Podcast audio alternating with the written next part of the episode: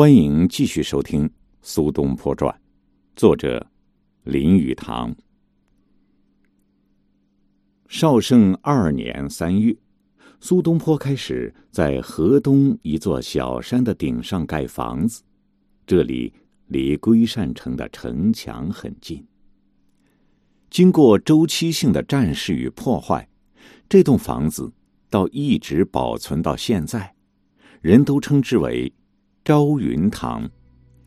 现在去广东惠州旅游的人，都可以到这里去看看。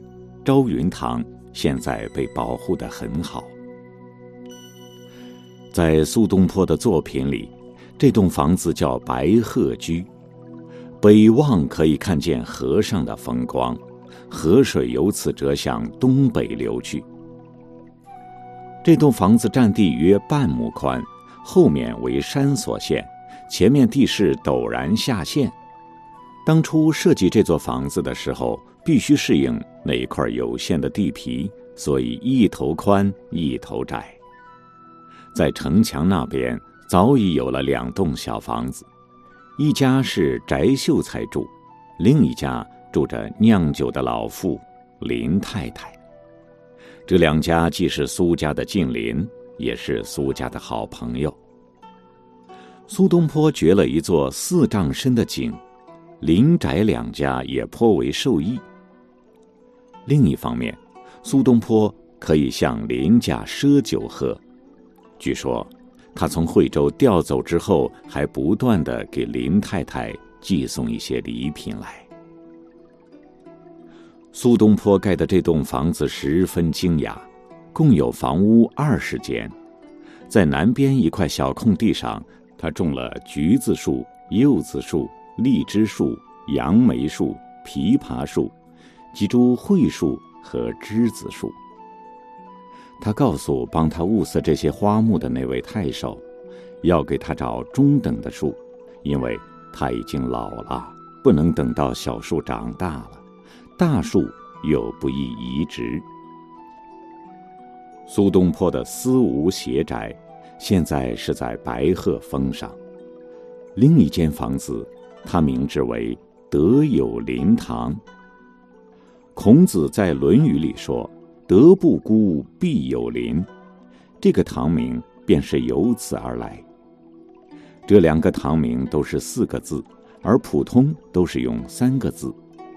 苏东坡以四个字做堂名，居然开创了一时的风尚。他的前门向北，正对河流，数里乡野的美景一览无余。白水山和更为遥远的罗浮山的庞大山脉也可以望见。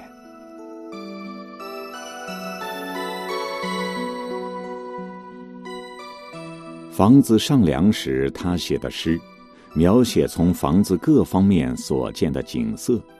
上梁。基本上等于房子就盖成了，是附近邻居们的一件大事。所有邻居都带着鸡和猪肉前来道喜。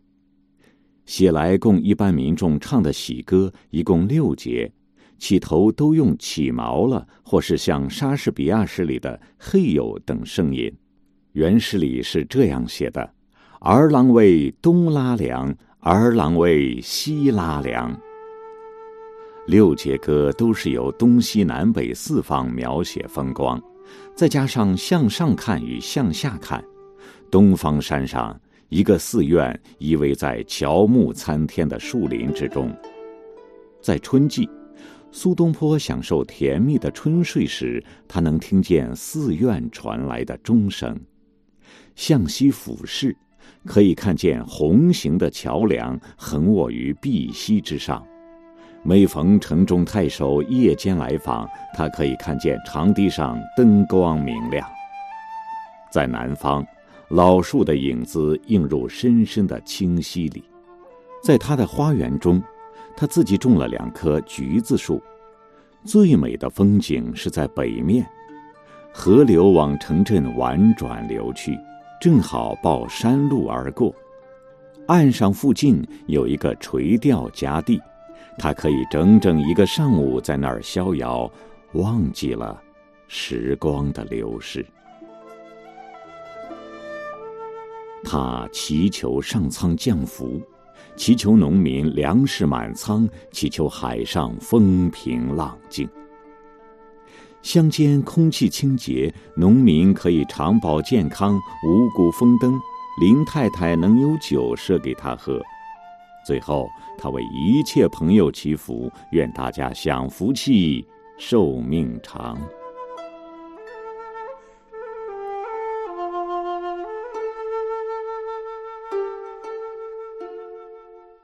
但是很快，苏东坡又遇到了十分伤心的事情。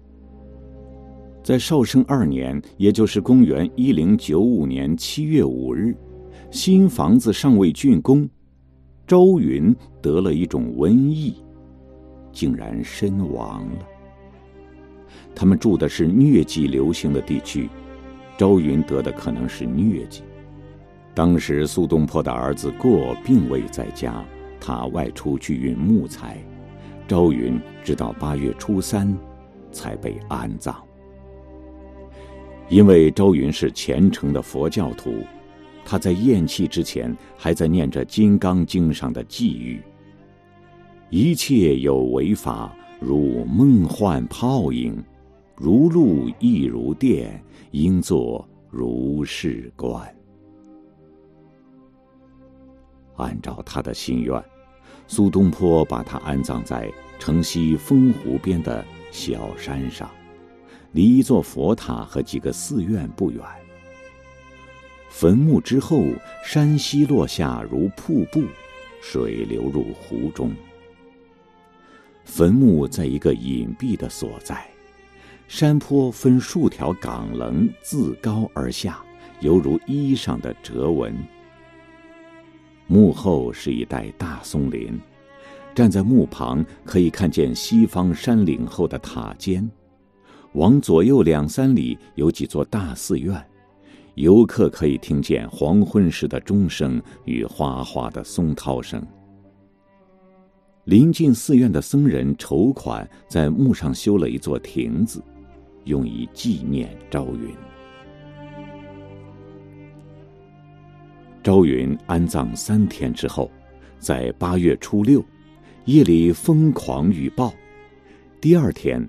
农人看见墓旁有巨大的足迹，大家相信是佛来陪伴着他往西方乐土去了。八月九日，夜里要念经超度亡魂。在典礼开始之前，苏东坡和儿子一同去细看那巨大的足迹。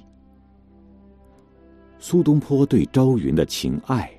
不但记在了墓志铭上，还表现在周云死后不久，苏东坡写的两首词上。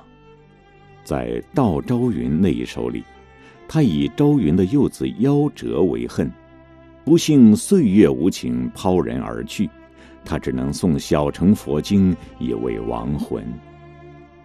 周云生在世上，像是要还前世欠下他的一笔债，现在。转瞬之间，他已不在，也许是去了极乐世界。佛塔去此坟墓不远，每日黄昏，他可以去听经访道，以慰寂寥。苏东坡以前曾经写过三首极其精妙的词，即松风阁畔的梅花，足以显示他的诗才。那年十月，梅花又盛放，他写了一首词，显然是以梅花象征长眠于地下的朝云。那个象征至为相宜，因为月下梅花一向被认为是白衣仙女，隐约朦胧，绝对不同于尘世俗态的格调。这首词的用语，既像是写花。又像写他心爱的女人。玉骨那愁张物，冰肌自有仙风。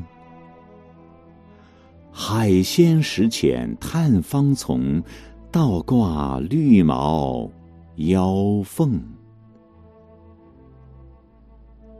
素面常显粉窝，洗妆不褪唇红。高情已逐晓云空，不与梨花同梦。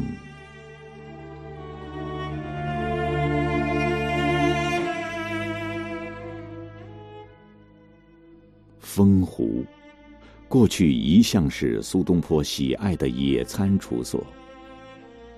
朝云埋葬之后，他不忍心就地重游。他已经找圣洁之地把朝云埋葬，他二人共同开辟的放生池就在下面，芳魂一缕，举目下望也可稍得慰藉。从这个时候起，苏东坡一直孑然一身，未曾再娶。新房子在第二年的二月竣工。果园也已经种上果木，水井已经打好，长子麦已经把过和自己的家眷迁来惠州，次子仪则和他的妻儿仍然留在宜兴，因为苏东坡对他抱有厚望，希望他专心准备参加科举考试。同两个儿子、两个儿媳来的是三个孙子，两个是长子的。一个是三子的，大孙子已经二十岁，已然成家；二孙子福也到了娶妻的年龄。苏东坡给他安排娶了子由的外孙女儿。盖这栋房子，几乎把苏东坡的钱花光了。现在，他就指望着卖那一点微薄的薪水过日子。麦在运用了一些关系之后，获得了南雄附近的县令职位。正在苏东坡以为可以晚年在惠州安居下去的时候，他又被贬谪了。他的新居落成之后，大约两个月的光景，他接到了远谪海南岛的命令。有一个说法是这样的：他曾写了两行诗。描写在春风中酣美的午睡，同时听着房后面寺院的钟声。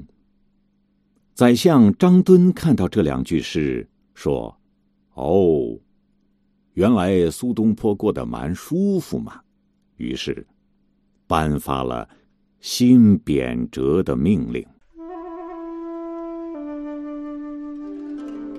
这里是《苏东坡传》，欢迎您。下期继续收听，作者林语堂，我是米阿牛，再会。